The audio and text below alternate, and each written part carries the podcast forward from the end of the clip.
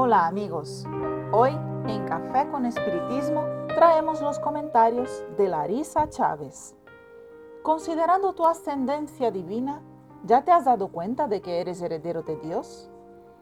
Esa es la pregunta con la que la benefactora espiritual Joana de Angelis, a través de la mediunidad de Divaldo Franco, empezó una de las reflexiones del libro Hijo de Dios.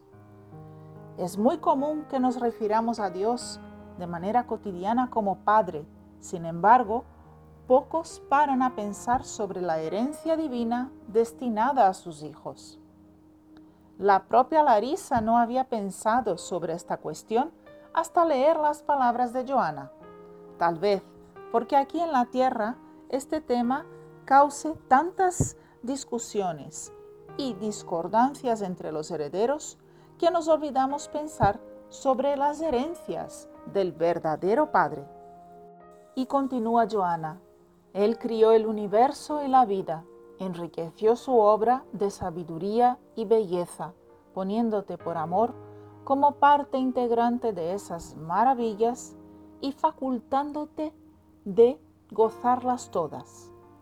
Por derecho natural posees todo lo que es de Él, bastando solamente que desarrolles los dones en ti, latentes con el fin de que puedas disfrutar de toda esta opulencia y grandeza. Amado por Dios, eres también heredero de las ideas sublimes que te proporcionan conquistar espacios, penetrar el mecanismo de la vida y descifrar los enigmas desafiadores que te esperan. Tu deber es hacerte receptivo al pensamiento divino en todo y en todos presente, de modo a captarlo y ponerlo en acción a la medida que lo conquistes dispones de todos los bienes y poderes que están a tu alcance. Sin embargo, son importantes, sino imprescindibles para lograrlos, la confianza y la fe, así como el esfuerzo para desdoblarte en capacidades dormidas en ti, mediante las cuales sabrás usar, esos tesoros con edificación e integridad. Todo lo que te falte no es valioso, porque lo esencial a la vida es la sabiduría para conducirla, con el fin de, que consigas no apenas cosas, sino lograr la plenitud y la abundancia que tu derecho de heredero pone a tu disposición. Si permaneces en la infancia espiritual, no puedes usufruir por no saber utilizar de todos los bienes. Todavía si adquieres la mayoría, irás utilizándote y felicitándote con todos los tesoros de la creación, como hijo de Dios, por tanto, su heredero dichoso. Qué buena sensación viene al corazón de Larisa ante las reflexiones de este espíritu maduro. Somos hijos de Dios, amigos herederos del universo.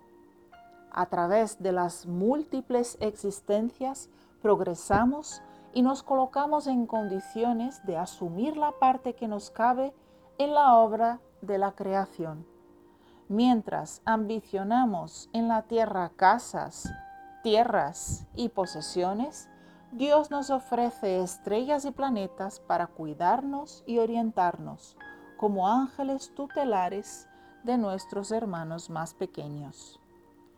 Cuanto más nos aproximamos de nuestra naturaleza divina, a través de pequeños pasos diarios en la dirección correcta, más nos sentimos parte de la creación y herederos de ella.